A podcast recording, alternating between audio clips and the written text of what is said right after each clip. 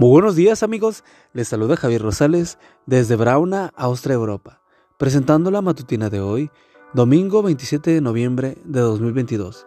La matutina de jóvenes ya por título, Derribando murallas. La cita bíblica nos dice, Cristo es nuestra paz, Él hizo de judíos y de no judíos un solo pueblo, destruyó el muro que los separaba y anuló en su propio cuerpo la enemistad que existía. Efesios 2.14 las murallas son el resultado de un acto que podemos rastrear en el tiempo casi hasta el principio mismo, al jardín del Edén.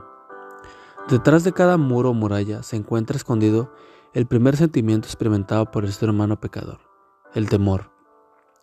Se implícito el efecto inmediato del pecado, la separación. Génesis 3, 6, 8, Isaías 59, 2.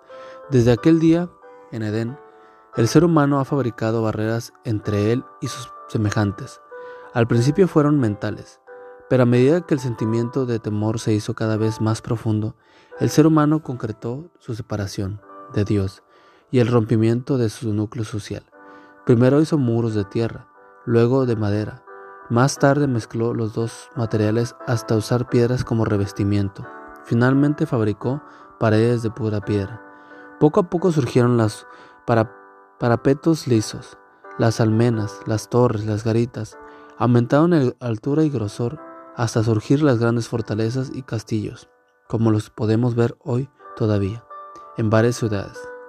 Aunque la historia ha demostrado su ineficacia para la defensa, la Gran Muralla de China es uno de los ejemplos más visibles, levantada para proteger a China de los invasores.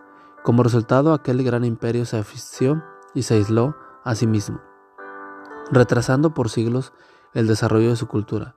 El muro de Berlín, levantado el 13 de agosto de 1961, es otro ejemplo.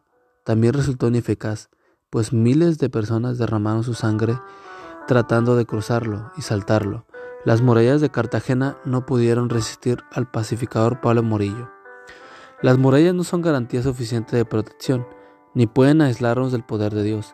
Cristo vino para derribar la principal muralla, la que nos separa de Dios, también derribó las murallas que nos separan entre nosotros, la raza, las nacionalidades, las clases sociales y otras barreras personales que dijimos. Hoy Jesús también desea derribar las murallas que te aíslan e impiden tu crecimiento. Él te dice, no hay muralla que valga frente a mi amor. Vine a reunirme con Dios y con tus semejantes. Dame hoy la oportunidad. Amigo y amiga, recuerda que Cristo viene pronto y debemos de prepararnos y debemos de llevar a otros también para que se preparen, porque recuerda que el cielo no será el mismo si tú no estás allí. Nos escuchamos hasta mañana. Hasta pronto.